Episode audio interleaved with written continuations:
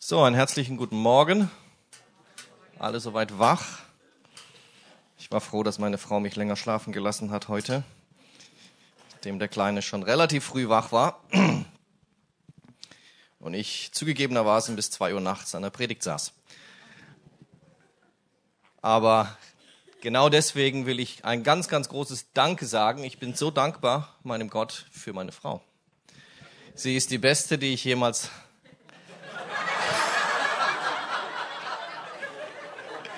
habe, hatte. Einfach zu lange unterwegs gewesen, mein Deutsch ist nicht mehr so gut. Ich bin so dankbar für meine Frau, die hinter mir steht, die für mich betet und äh, immer wieder meinen Rücken stärkt, für die Kinder da ist, wenn ich nicht da bin. Und äh, so eine tolle Partnerin ist. Dankeschön, Doro. Können wir ihr mal klatschen?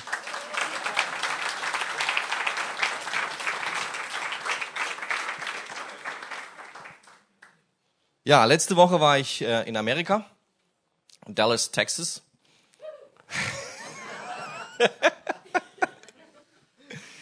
Hab alles mitgenommen, was man dort machen kann. Hab unterrichtet.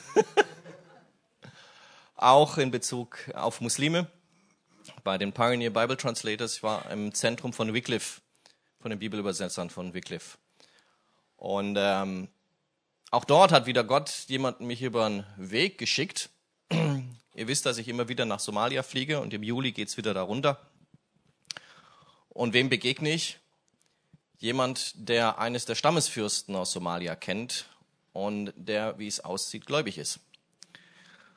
Und äh, ja, zweimal Mittagessen gehabt mit ihm, darüber gesprochen, wie er das ist. Und jetzt habe ich auch eine Einladung von den Stammesfürsten, da mal vorbeizukommen. Sie würden für meine Sicherheit sorgen. Jetzt gucken wir mal, wie das wird. Aber interessant, wie Gott immer wieder, wenn man offen ist, dafür Leute einen über den Weg schickt, wo er plant, wo er Dinge vorbereitet, wo er Dinge vor ins richtige Timing setzt. So wie wir das schon ge gehört haben. Gottes Timing ist immer da. Und Gottes Timing war auch von Erschaffung der Welt da. Als Adam und Eva im äh, Garten Eden waren, die Tiere waren erschaffen, die Erde war erschaffen, die Pflanzen waren schon da, da erschuf dann Gott den Menschen, Adam. Und wir lesen in 1. Mose 2, Vers 7, da bildete Gott der Herr den Menschen aus Staub vom Erdboden und hauchte in seine Nase den Atem des Lebens, den Ruach, den Geist Gottes ein. Und so wurde der Mensch eine lebende Seele. Der Körper von der Erde in Kombination mit dem Geist Gottes wurde der Mensch lebendig.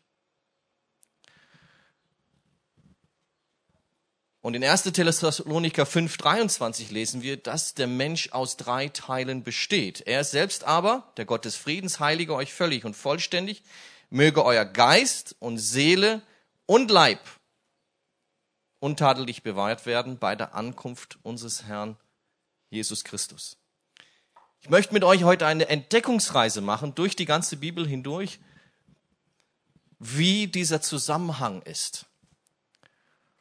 Und für mich waren das oftmals Aha-Erlebnisse, wo ich verstanden habe, wie das zusammenhängt, um zu verstehen, wie ich mit dem, was in mir ist, besser umgehen kann und somit auch ein besseres Zeugnis für die Menschen sein kann.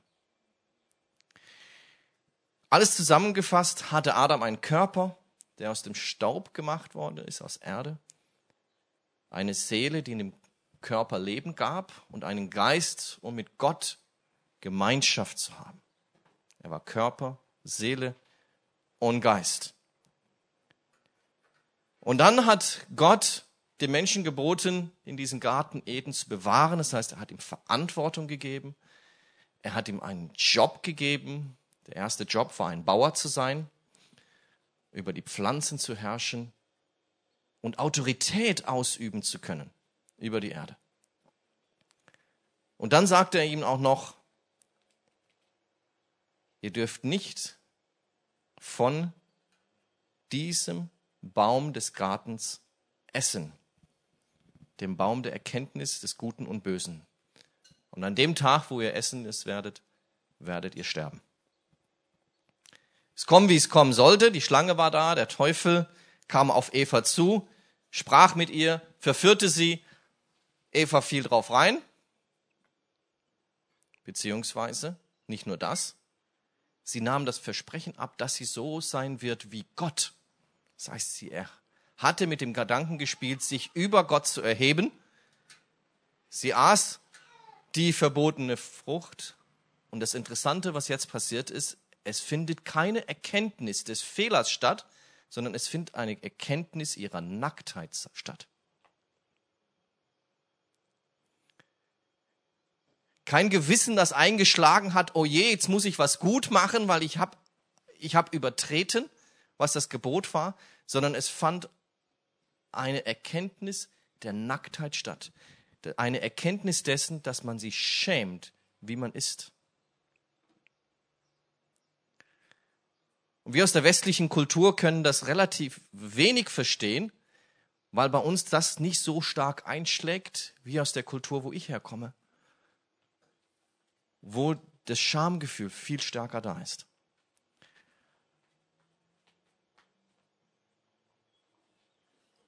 Das ist das, was damals passiert ist. Sie versuchten dann mit Blättern ihre Scham zu verdecken und hier geschieht der erste Versuch, das, was passiert ist, diese Konsequenz, die daraus folgte, mit eigenen Mitteln zu überdecken. Und es kommt zum Showdown.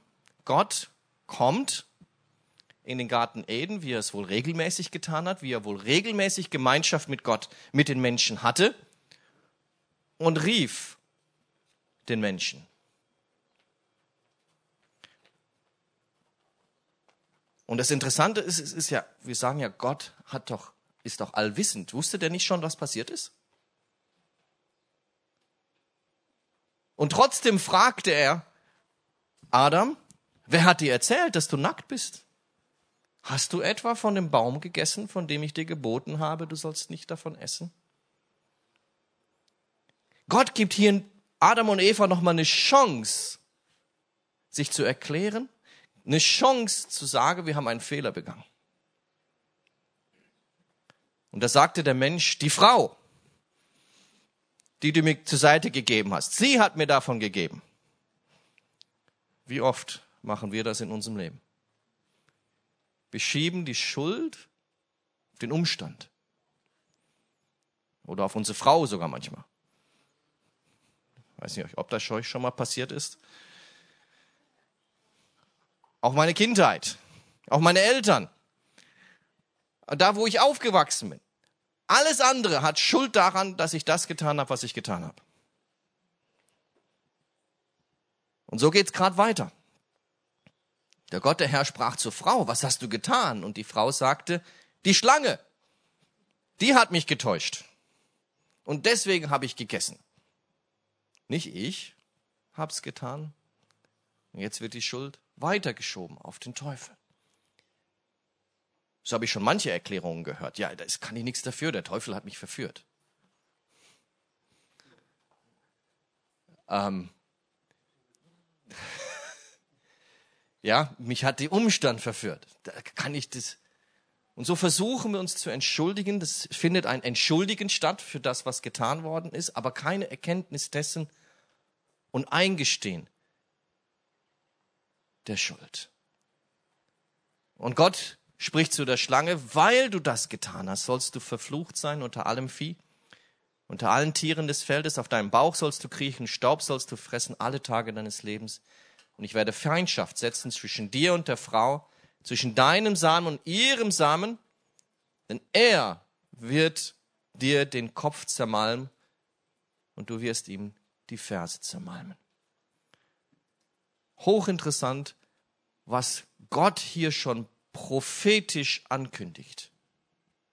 Er, der Same, jemand von den Kindeskindern Evas, wird dir den Kopf zertreten. Eine Ankündigung dessen, dass Gott schon eine Lösung für dieses Problem hat, für dieses Dilemma des Gestorbenseins. Aber wo war er denn gestorben, der Adam? Wir lesen, dass er noch 930 Jahre gelebt hat. Junge, Junge. Dafür, dass Gott gesagt hat, ihr werdet definitiv an diesem Tag sterben, ist es nicht sofort eingetreten. Was war passiert? Der Geist Gottes in dem Menschen, der Ruach, der Gott gegeben hatte, der war gestorben. Die direkte Gemeinschaft und Kommunikation mit Gott war zerbrochen. Jetzt folgt die Konsequenz. Sie werden aus dem Paradies verbannt. Aber bevor dies passiert, passiert noch etwas Hochinteressantes als Bild dessen, was kommen wird.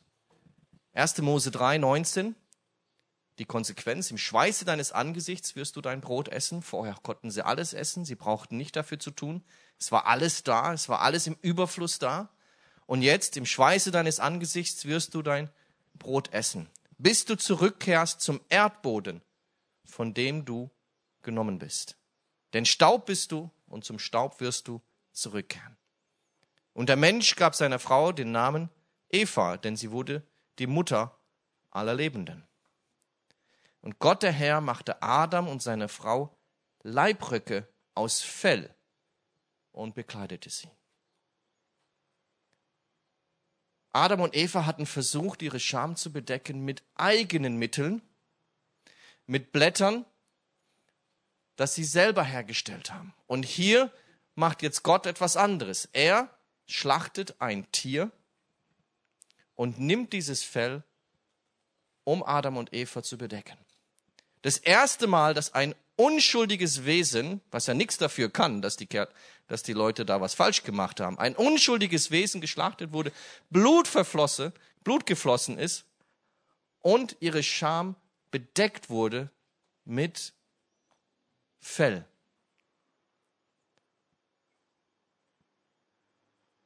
Und jetzt machen wir einen kleinen Sprung in der Weltgeschichte.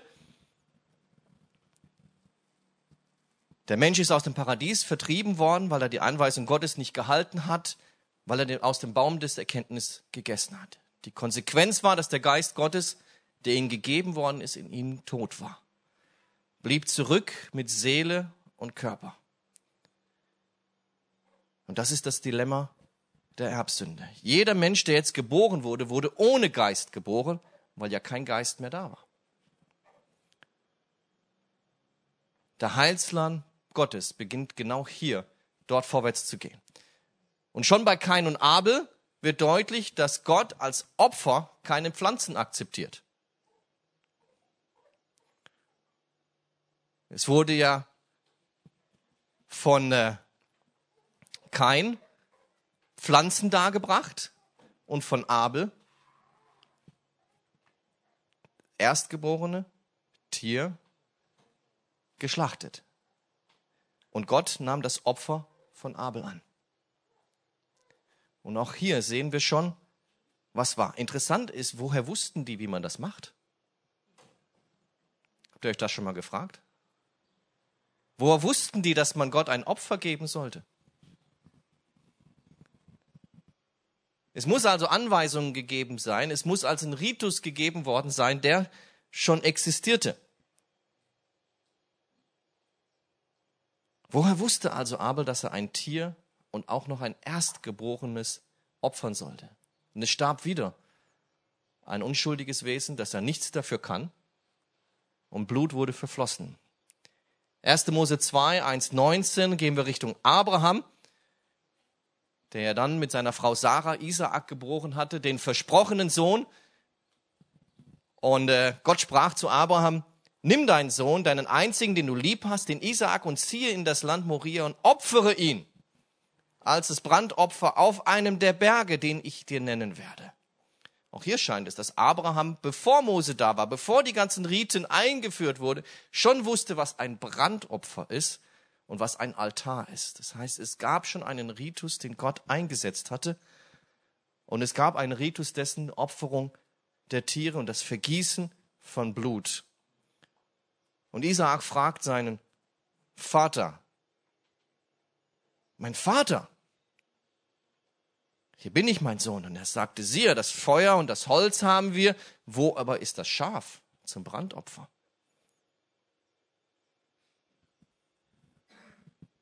Und die beiden gingen zum Berg, um das Opfer zu geben. Und sie kamen an den Ort, den Gott ihnen genannt hatte. Und Abraham baute dort den Altar, schichtete das Holz auf, dann band er seinen Sohn Isaak und legte ihn auf den Altar oben auf das Holz. Und Abraham nahm seinen Sohn, nahm das Messer, es klingt brutal, wie es steht hier, um seinen Sohn zu schlachten. Da rief der Engel des Herrn vom Himmel her und sprach, Abraham, Abraham, ja, hier bin ich. Strecke deine Hand nicht aus nach dem Jungen und tu ihm nichts, denn nun habe ich erkannt, dass du Gott fürchtest, dass du deinen Sohn, deinen einzigen, mir nicht vorenthalten hast. Und Abraham erhob seine Augen und sah, und siehe, da war ein Widder hinten im Gestrüpp an seinen Hörnern festgehalten. Da ging Abraham hin, nahm den Widder und opferte ihn anstelle seines Sohnes als Brandopfer. Auch hier wieder hochinteressant, was genau hier passiert. Der Sohn Abrahams ist zum Tode verurteilt. Er soll eigentlich an diesem Tag sterben. Und trotzdem sorgt Gott dafür, dass anstelle des Sohnes, anstelle Isaaks ein Lamm da ist, ein Widder da ist und dass das Lamm anstelle Isaaks geopfert werden kann. Noch ein Sprung. Die zehnte Plage steht vor der Tür bei Mose und das Passalam, 2. Mose 12 gibt Gott genau vor, was dieses Lamm, wie dieses Lamm aussehen soll. Ein Lamm ohne Fehler, ein männliches, einjähriges soll für euch sein. Von den Schafen oder Ziegen sollt ihr es nehmen. Und sie sollten von dem Blut nehmen, sollten dann an die Türschwelle es streichen. Um was? Vers 12. Und ich werde in diese Nacht durch das Land Ägypten gehen und alle Erstgeburt im Land Ägyptens erschlagen, vom Menschen bis zum Vieh, und allen Göttern Ägyptens werde ich ein Strafgericht vollstrecken, ich der Herr. Aber das Blut soll für euch ein Zeichen an den Häusern werden, in denen ihr seid. Und wenn ich das Blut sehe, dann werde ich an euch vorübergehen. Und hier stirbt schon wieder ein unschuldiges Wesen. Blut wird gegeben. Und diesmal ist es sogar so, dass nicht nur es für einen Menschen gegeben wird, sondern für das für die ganze Familie. Jetzt wird das Brandopfer, reicht, das Brand, reicht dieses Opfer für eine Gemeinschaft aus. Und schon wieder ein Bild dessen, was passieren wird. Und wenn wir dann die ganzen Opfergaben durchgehen in dritte Mose, meine Güte, da gibt's ja für alles ein Opfer und die genauen Vorschriften. Aber auch hier sehen wir, was gemacht werden muss. Es muss jedes Mal ein unschuldiges Wesen sterben, Blut muss vergossen werden, aber es muss immer wieder getan werden. Es gibt nichts Einmaliges. Gehen wir vor dorthin in die Zeit, wo Jesus geboren wird. Wir kommen zu der Ankündigung gegenüber Maria. Der Erzengel Gabriel kommt einher, sagt Hallo, hier bin ich, hab dir was zu verkündigen. Du wirst einen Sohn gebären. Und dann fragt sie natürlich, wie soll das denn passieren? Also ich, hab, ich kenne noch keinen Mann. Ich bin noch nicht verheiratet. Ich bin noch Jungfrau.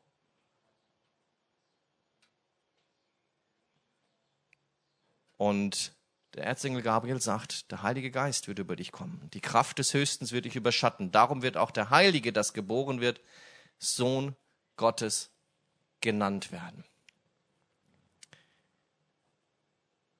Der Mensch konnte mit dem Mensch nur einen anderen Mensch ohne Geist zeugen. Was jetzt aber geschehen ist, dass Maria von Gott auserwählt war und dass der Heilige Geist kam und diesen Menschen Jesus in Maria erschaffen hat. Und jetzt kam das Göttliche hinzu. Ein Mensch wurde geboren, der wieder einen Geist hat, was vorher nicht, vorher nicht war. Und Jesus bestand jetzt aus Geist, Seele und Körper. Ein Mensch, der keine Erbschuld mit sich getragen hat, sondern von Gott direkt kam.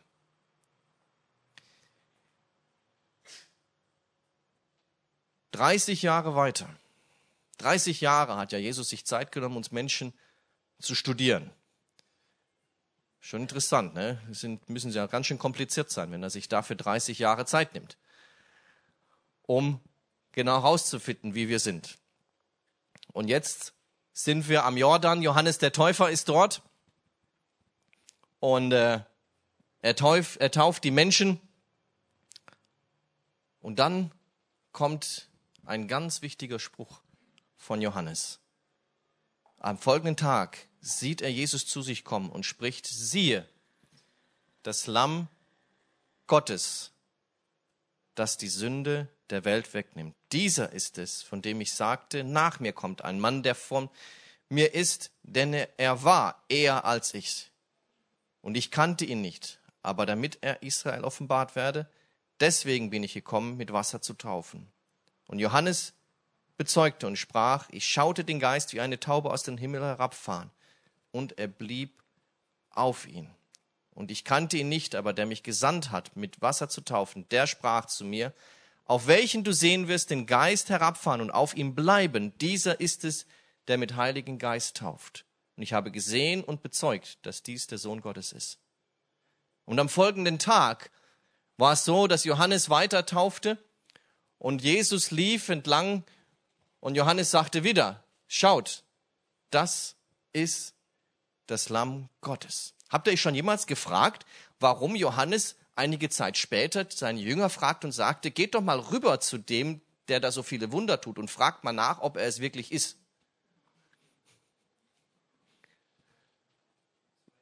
Wieso zweifelt Johannes so arg? Er hat ja es gesehen vom Heiligen Geist.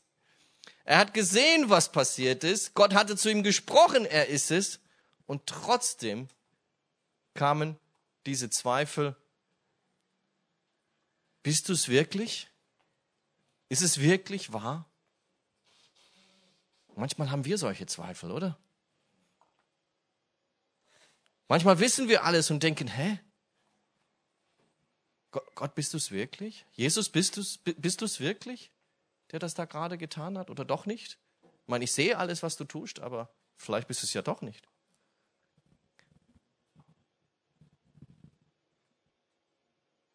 Aber dieser Spruch, das ist das Lamm Gottes. Ein Ritus, der für die Menschen schon bekannt war. Eine Opferung, eine Opferung von unschuldigem Blut bestätigt Johannes, dass es nicht mehr ein Lamm ist, sondern dass es ein Mensch ist. Und so hatte Gott von Anbeginn der Welt Zeichen gesetzt, Bilder gesetzt, Analogien gesetzt, um zu zeigen, was genau passieren soll direkt schon der Spruch Gottes, die Aussage Gottes, diese Prophezeiung Gottes gegenüber Adam und Eva, was passieren wird, zeigt, was Gott vorhatte, was für einen Zeitplan er hatte. Jesus wurde jetzt mit Heiligen Geist erfüllt und dann beging, dann hat er angefangen zu dienen, die Wunder zu wirken. Er war der Erstgeborene ohne Fehler die männliche Erstgeburt ohne Fehler, so wie es immer wieder gesagt wurde, wie sie opfern sollten. Er, es kann nicht sein, dass ein minderwertiges Wesen für ein höherwertiges Wesen die Schuld wegnehmen kann. Das kann nur temporär passieren. Ein Tier kann niemals die Schuld eines Menschen nehmen. Und ein Mensch gegenüber einem anderen Menschen, der ja selber mit der Erbschuld belegt ist, kann auch nicht den Menschen befreien. Es musste ein höherwertiges Opfer geschehen. Und dieses höherwertige war Jesus selber. Steht in Hebräer 10, Vers 11, und jeder Priester steht Tag für Tag da und versieht seinen Dienst und bringt oftmals die gleichen Opfer dar, die doch niemals die Sünden wegnehmen können. Dieser aber hat ein einziges Opfer für die Sünden gebracht, das ewiglich gilt. Nur ein perfekter Mensch konnte das auslösen. Und weil Jesus dieses perfekte Lamm war, konnte er uns auslösen.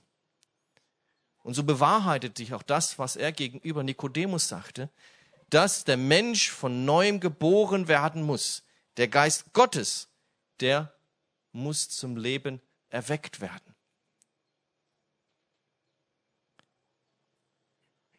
Und dies beginnt in dem Prozess, wo wir Jesus anfangen nachzufolgen. Und in Römer 3 lesen wir, nun aber ist ohne Zutun des Gesetzes der Gerechtigkeit, die vor Gott gilt, offenbart, bezeugt durch das Gesetz und die Propheten. Das ist immer sehr kompliziert, der Paulus, so wie ich manchmal auch rede. Ich rede aber von der Gerechtigkeit vor Gott, die da kommt durch den Glauben an Jesus Christus zu allen, die glauben, denn es ist hier kein Unterschied. Sie sind allesamt Sünder und ermangeln des Ruhmes, den sie vor Gott haben sollten, und werde ohne Verdienst gerecht aus seiner Gnade durch die Erlösung, die durch Jesus Christus geschieht. Den hat Gott für den Glauben hingestellt, zur Sühnung in seinem Blut, zum Erweis seiner Gerechtigkeit, indem er die Sünden vergibt. In dem Moment, wo du an diesen Opfertod glaubst, in dem Moment, wo du daran festhältst, in dem Moment, wo dein Leben sich verändert, sich auf Gott ausrichtet, da erhältst du diesen Geist Gottes. Du wirst wieder lebendig.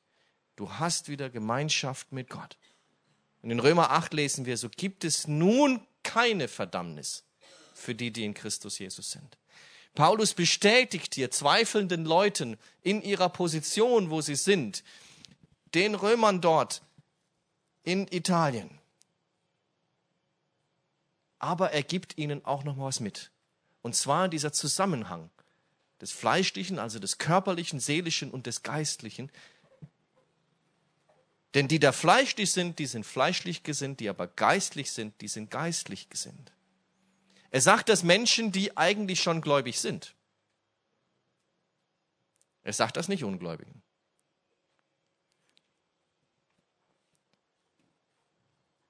Ihr aber seid nicht fleischlich, sondern geistlich, die der Gottesgeist in euch wohnt. Wer aber Christi Geist nicht hat, der ist nicht sein. Denn ihr habt nicht einen Geist der Knechtschaft empfangen, dass ihr abermals fürchten müsstet, sondern ihr habt einen Geist der Kindschaft empfangen, den wir rufen, aber lieber Vater. Und dieser Geist gibt Zeugnis unserem Geist, dass wir Gottes Kinder sind. Sind wir aber Kinder, so sind wir auch Erben nämlich Gottes Erben und Miterben Christi, da wir mit ihm leiden und mit ihm in die Herrlichkeit gehen. Gott bestätigt hier, Paulus bestätigt hier, dass wir diese drei Teile in uns haben. Aber was machen wir jetzt mit diesen drei Teilen? Wir haben den Geist Gottes erhalten. Wir haben immer noch die Seele und den Körper in uns. Wir sind ja dieses Dreiteilige. Und ihr kennt das ja vielleicht, vielleicht kennt ihr das nicht, aber ich kenne es, dass immer wieder komische Stimmen in meinem Kopf sind. Der eine sagt dieses und der andere sagt jenes. Der andere sagt dieses und der andere sagt jenes. Und so kämpfe ich mit mir und Paulus sagt dann oftmals, ja, das, was ich eigentlich will, tue ich nicht. Und das, was ich nicht will, das tue ich. Also sind da mehrere Willen in uns. Es gibt einen Willen der Seele, einen Willen der Körper und einen Willen des Geistes. Und die kämpfen einander. Und je nachdem, welcher von diesen drei Anteilen stärker ist, dementsprechend entscheiden wir uns. Du hast alle drei Teile in dir. Und je nachdem, wie du bist. Und interessanterweise, die Psychiater unterscheiden das ja auch noch. Es gibt Geisteskrankheiten, es gibt Seelenkrankheiten und es gibt körperliche Krankheiten. Aber den Zusammenhang dieser drei, den verstehen sie oftmals nicht. Wenn du diesen geistlichen Zusammenhang nicht kennst, wo wirklich diese drei Teile in uns sind. Gott ist auch interessanterweise dreieinig, so wie wir als Menschen drei in einem sind. Welchen dieser Willen lässt du jetzt über dein Leben bestimmen? Welcher dieser drei Willen in dir bestimmt das, was du tagtäglich tust? Bestimmt deine Gefühle? Deine Seele hat Gefühle, dein Körper hat Gefühle und der Geist auch. Wir sind ja nicht mehr, bestehen ja nicht mehr aus Körper und Seele allein, sondern wir haben diesen göttlichen Anteil in uns. Aber dieser göttliche Anteil kann sehr klein sein, der seelische sehr hoch. Interessant, was darüber steht, wie man einen geistlichen Menschen erkennt, indem man die Früchte des Geistes sieht, indem man das sieht, was davor hervorgeht. Wir sind errettet und trotzdem kommt es jetzt auf dich drauf an, wie du in diesem Leben mit diesen Anteilen umgehst. Jesus hat den Opfertod gegeben. Er war das perfekte Lamm.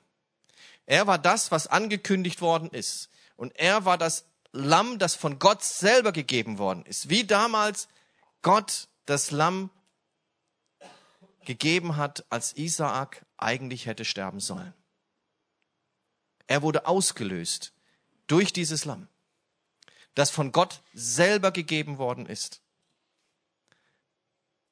Wie damals, als die Schuld bedeckt worden ist von Adam und Eva, durch das Schlachten eines Tieres, durch das Bedecken ihres Körpers, ihrer Scham, dessen, was sie getan haben, diese Konsequenz der Sünde, diese Konsequenz des Übertretens, wurde bedeckt durch das Blut, durch das unschuldige Blut eines Wesens.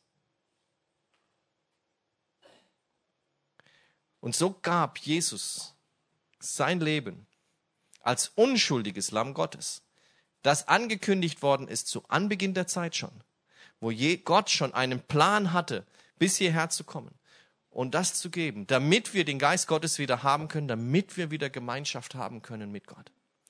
Und jetzt kommt es auf dich drauf an, inwieweit lässt du diesen Geist Gottes in dir auf dem Thron sitzen oder auch nicht.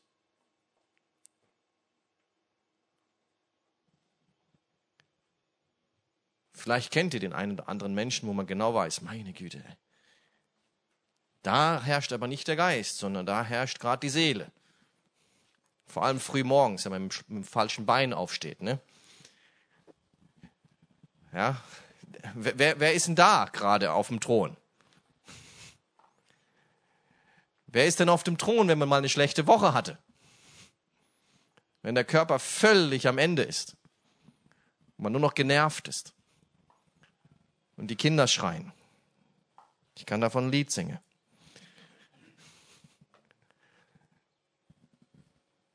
Aber da ist ja meine Frau immer da für mich.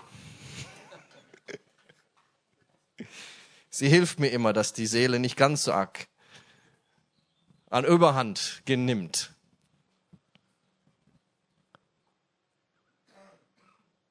Gott spricht eindeutig darüber, wie das ist mit dieser Seele.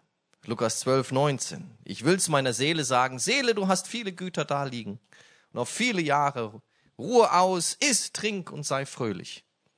Und Gott sprach zu ihm, du Narr, diese Nacht wird man deine Seele von dir fordern. Und wem wir dann gehören, was du bereitet hast, so geht es dem, der sich Schätze sammelt, ist nicht reich bei Gott. Denn wo euer Schatz ist, da wird euer Herz sein. Es gibt einen coolen Spruch in Englisch. Where attention goes, energy flows. Da, wo unsere Intention ist, da, wo unsere Aufmerksamkeit hingeht, da wirst du auch deine Energie ausrichten. Auf welchen dieser Teile in deinem, in dir richtest du deine Aufmerksamkeit? Auf welchen dieser Teile, die du jetzt hast, diesen Geist, den du hast, auf welchen dieser Teile richtest du deine Energie und deine Aufmerksamkeit hin? Und das macht diesen Unterschied. Das macht es drauf an, wer bei dir auf dem Thron sitzt. Und du kannst dich ja mal selber drei Stühle hintun und dir mal selber fragen und sagen, okay, das ist der Geist, das ist die Seele, das ist der Körper. Wo sitze ich denn jetzt? Wer ist denn da jetzt auf, auf dem Thron? Anhand dessen, wie wir uns manchmal verhalten, können wir das selber reflektieren. Ich versuche das immer wieder zu tun, zu schauen, in mir selber hineinzuhorchen. Wo ist denn da? Was ist denn das? Welchen Part in mir ernähre ich denn gerade? Welchen Part in mir gebe ich denn mehr Kraft? Welchen Part in mir lasse ich Aufmerksamkeit zu? Ich ermutige euch, lasst diesen Geist, der in euch ist, nicht verkommen, sondern lasst diesen Geist stark werden. Stärke ihn durch das, was du weißt, was diesem Geist gut tut. Und das ist oftmals für jeden Menschen etwas anders. Für den einen ist es viel Lobpreis, für den anderen ist es die Stille, für den anderen ist es das Gespräch mit anderen über geistliche Dinge vielleicht, für den anderen ist es die Gemeinschaft. Aber es gibt in jedem von uns eine Lösung dessen, wie wir diesen Geist stärken können und in uns stark machen lassen können. Es ist nicht nur der Geist, der die Fähigkeiten gibt, geistliche Dinge zu tun. Denn es gibt viele Menschen, die tun Wunderwirkende und Sündigen auf der anderen Seite. Es gibt einige Erweckungsprediger, die Wunderheilungen über Wunderheilungen gemacht haben, aber auf der anderen Seite betrunken waren. Wenn ihr durch die Geschichte hindurchgeht, es geht nicht nur darum, die Fähigkeit Gottes zu haben, mit dem Heiligen Geist wirken zu können, sondern es geht darum, diesen Geist, den du in dir hast, dich auch kontrollieren zu lassen. Diese Kombination gibt es, dass du zwar geistliche Dinge tun kannst, aber der Geist in dir verkümmert ist. Und das setzen wir manchmal gleich. Das ist aber oftmals nicht gleich. Wir setzen diese Leute auf den Thron und denken, was für ein geistlicher Mensch. So soll es nicht sein. Die Kombination soll gleiches sein. Wir sollen das tun, was Gott von uns will. Und wir sollen natürlich auch im geistlichen Bereich dienen. Hört auf den Geist, der in euch ist. Lasst diesen tagtäglich mit euch sein und erlebt, was Gott mit euch machen kann. Wie die Geschichte, die ich euch erzählt habe mit diesem Mann im Flugzeug. Ja, Gott hatte mir gesagt, als ich in dieses Flugzeug stieg, sprich, du wirst, du sollst mit jemandem sprechen. Aber in dem Moment, wo ich mich auf die freie Sitzbank gesetzt habe, vor diesen Menschen, dem ich später begegnet, da hat ich eigentlich der Körper gewonnen, weil er wollte sich ausruhen. Und doch hat es Gott irgendwie benutzt, dass ich diesen Menschen angesprochen habe, nachdem ich so genervt war, weil er mich ja ständig angestoßen hatte. Und erst da habe ich wieder gemerkt, oh, ist doch mehr dahinter als nur ein Mensch, der verloren ist oder nicht weiß, wie er mit anderen Menschen umgehen. Ich war beschämt nachher, wie ich über diesen Menschen gedacht habe. Ich war beschämt darüber, dass ich das zugelassen habe, ihn zu urteilen. Ich war beschämt darüber, festzustellen, dass ich, obwohl ich eine Anweisung hatte, die Seele in mir regieren hat lassen, indem ich ihn verurteilt habe, wie er war. Und trotzdem kann es Gott zu Gutem umwandeln. Und das kann er bei jedem von uns. Denn Jesus hat uns versprochen, uns von jeglicher Schuld freizusprechen. Und als er die Analogie des verlorenen Sohnes nahm, ich weiß nicht, ob ihr das festgestellt habt, wurde diesem Menschen der Ring wieder zurückgegeben. Er wurde wieder in seine Position eines Sohnes zurückgegeben und nicht nur eines Sohnes, sondern eines Erbes. Das Erbe, das er verprellt hat, bekam er noch einmal. Und so ist es auch mit uns. Selbst wenn wir mal die Seele, mal den Körper haben bestimmen lassen, so stellt er doch wieder komplett her dessen, was wir falsch gemacht haben. Gott ist immer da und nimmt diese Zeitreise, die ich mit euch gemacht habe, um auch anderen Menschen zu erklären, wie dieser Zusammenhang besteht. Von dem Lamm Gottes zu sprechen. Denn manche Leute wissen das nicht. Viele Menschen verstehen diesen Zusammenhang nicht. Dankeschön.